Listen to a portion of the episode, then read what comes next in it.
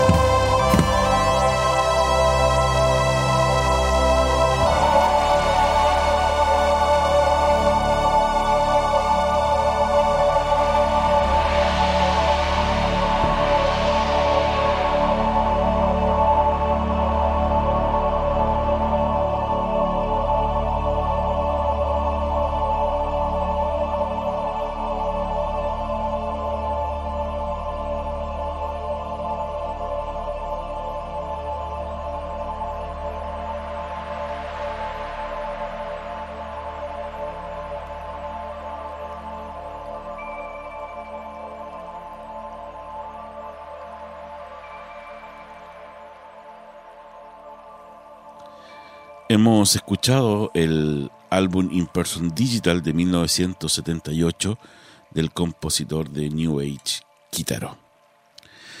Una de las características de este compositor es que es una persona muy modesta. Abro comilla. La naturaleza me inspira.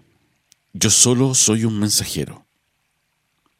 Para mí, algunos temas son como las nubes y otros son como el agua.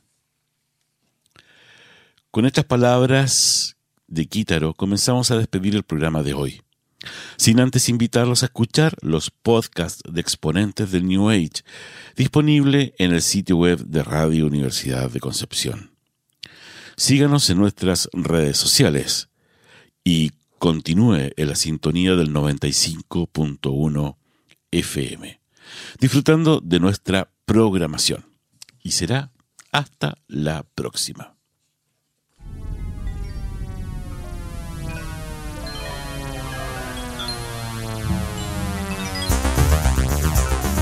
Exponentes del New Age.